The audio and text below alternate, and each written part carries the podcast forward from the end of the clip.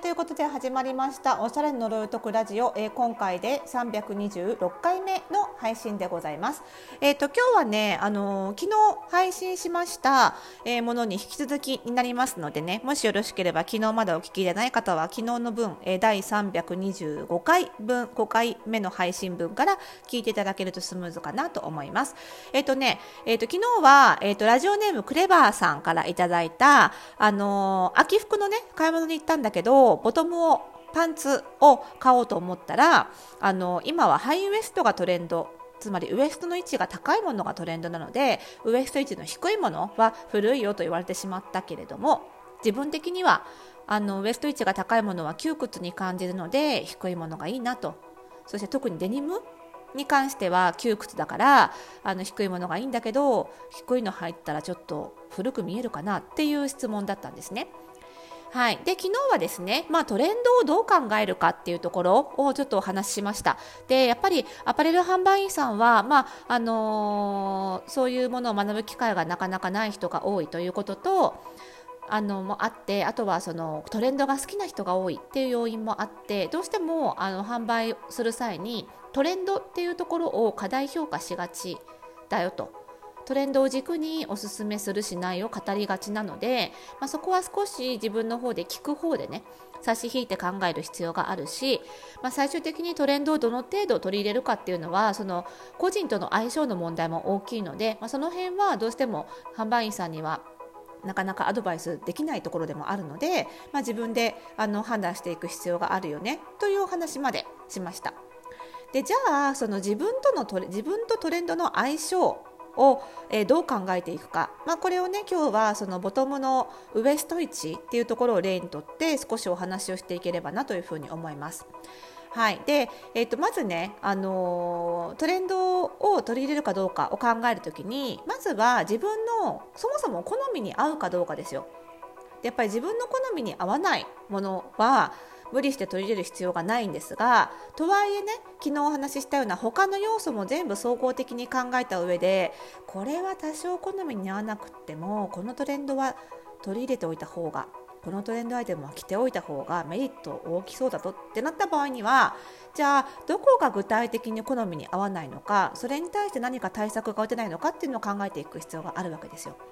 で今回の場合にはデニムのハイライズウエスト位置が高いものはラジオネームクレバーさんは窮屈に感じてしまうと。こういう人多いと思うんですよね。デニムってやっぱり一般的にそのウエストベルトのところウエストのところが伸びない伸び縮みがかなり少ないのでやっぱりで生地もねデニムって結構何にでもコーディネートは合うんだけど着心地いい商品かっていうとあんま実は良くないですよね。なのであの中周りもねちょっときつく感じる特に座った時なんかにきつく感じる人はいると思うんですよね。多いと思います。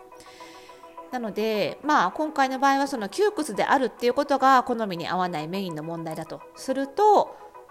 まあ解決策は一つですよね。伸ばす。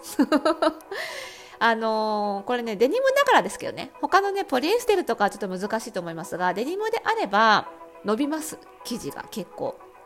なので伸ばしてあげるということが一つあるかなと思いますね。でよく見る解決策はウエストの部分に細めでいいので突っ張り棒入れてそれをグイッグイッグイって伸ばしてしばらくグイって伸ばしたまま置いとくと。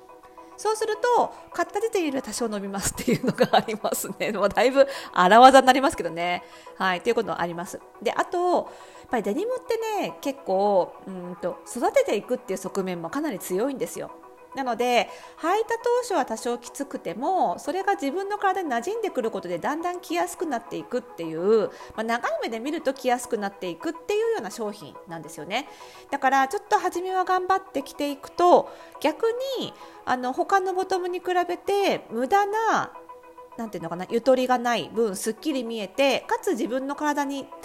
あったゆとりはあるから着やすいっていう、まあ、ベストな状態を作れる商品作れるアイテムではあるんですよね。ただそこまで頑張らなきゃいけないというのがあるので、まあ、ちょっとそういう突っ張り棒とか使って伸ばしてみるかということは一つあるかなとは思います。で次2つ目の観点でいくとともそもそも体型に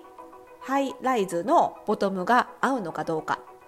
ね、自分の好みにも合わなくてそして自分の体型とも相性が悪い見た目という意味でね着心地じゃなくて見た目という意味で相性が悪いのであれば、まあ、そんなに無理してね着る必要もねって話になるじゃないですか。でこれはねあの体型診断であの話すことができます。であのクレバーさんはね以前質問をいただいた時に私の本「最高にしっくり似合う服選び」であの載っている体型診断をやってくれていて、えっとね、X 型だったというお話を聞いてたと思います。で X 型の人って実はハイウエストのボトムスあんまり似合わないんですよ。なのであのちょっとクレバーさんが敬遠しがちなのも着心地の面もあるけど見た目的にもちょっとしっくりこないことが多いのかなという気もします。なぜかというとやっぱりウエスト位置の高さによって、えー、上半身下半身のあの見た目の見え方が全然変わってくるんですね線をどこで引くかで全然変わってきます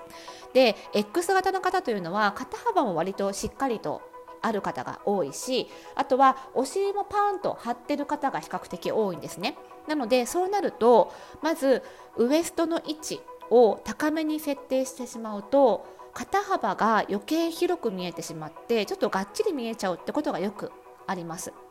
胸が大きいタイプの方もちょっと胸が窮屈胸周りが窮屈に見えたりすることもあります。これは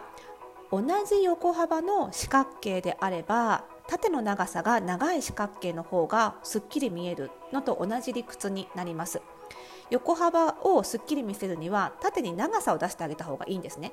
なのにハイウエストにしてしまうと縦の長さが出なくなってしまうのでやっぱり上半身かなりがっちりたくましく見えちゃうということで X 型の方はハイライズを着るとんなんかちょっといまいちってなる人が多い。プラス X 型の方はハイライズにするってことは今度後ろから見た時にお尻の長さが結構出るわけですよ。そうすると X 型の方って結構お尻のボリュームがある方も多いのでお尻も大きく見えちゃう。っていうことがある。で逆にすごくローライズ、まあ、今あんまり正直流行してないですけど、あのウエスト位置が例えば、えーと、腰骨ぐらいのものなんかをのローライズありますけどこれって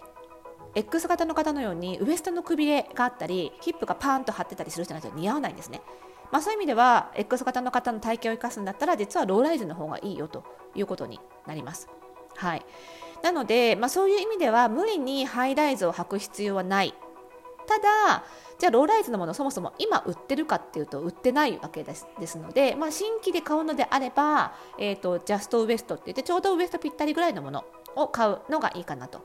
その履き口が自分のおへそよりも高い位置に来るものはやっぱりやめた方がいいかなっていうのもあるかなと思います。まあ、逆に、えーと、V 型あ違う A 型の方 A 型さんとかあとは細身の I 型の方はハイウエストの方が合うので今ハイウエストのものを買っておいた方がいい。ということになるかなというふうに思いますね。V 型と X 型は、えー、ハイウエストよりもローウエストの方が似合います。じゃあ最後。じゃあ、えーと、体型にもハイライズ合わないし好みにも合わないってなった時にじゃあ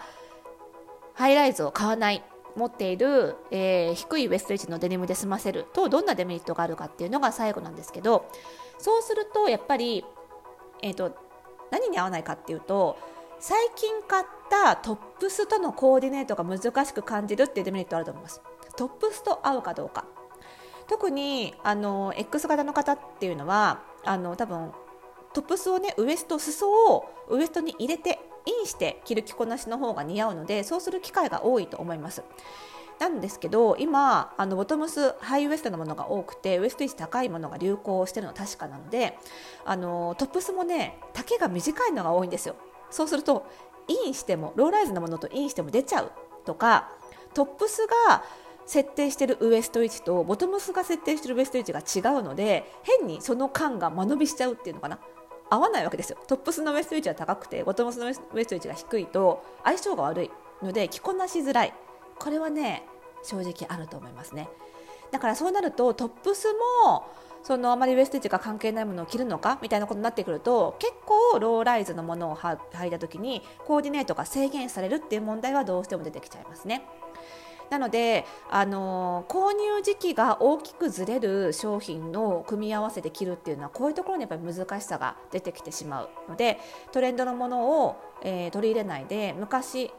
今のトレンドではない形のもの手持ちの昔のものを着るっていうのは最近のものとのバランスが悪くなるっていうデメリットはあるので、まあ、その辺はちょっと注意して考える必要があるのかなというふうに思います。なので、まあ、まとめるとね今回のクレバーさん向けの妥協点としては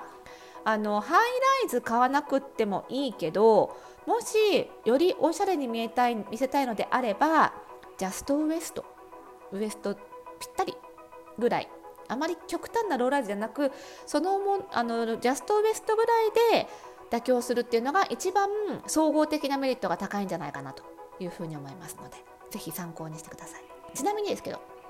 これ、ね、トレンドの先読みをしておくのも大事でじゃあハイウエストのものが今後どれくらいずっと流行残るかっていうともうすぐ正直終わります。なのでこの店員さん多分ねそのトレンドの流れトレンドがどこまで続くのかっていうのも実はあんまり知らないんじゃないかなと思いますね。それをもうすぐこのトレンド終わるなって分かってればここまで強くハイウエストも進められないので。なので、えっと、クレバーさんのもう一個の手としてはもうちょっと待つっていうね 多分ねあと12年もすればローウエストのものもかなり流行ってきますなのでその間は息を潜めて待つっていう方法もあるのでそれも合わせてちょっと考えてみてくださいね。はい、やっぱりね洋服ってこういう感じで個人的な要因とトレンド的な要因と総合的に知った上でその方個人個人に合わせてアドバイスするのがすることが必要なのでやっぱりそういうことを総合的に学んでないとねちょっと厳しいかななんていうふうに思いますね。はい、最近アパレル店員さんの方もねあの FPSS スクール入ってくれてるんですけどそういうことを学ぶとねすごく売り上げ上げられるっていうのはその辺にあるのかなというふうに思っております。はい、ぜひ参考にしてください。ということでまた次回の配信でお会いしましょう。おやすみなさい。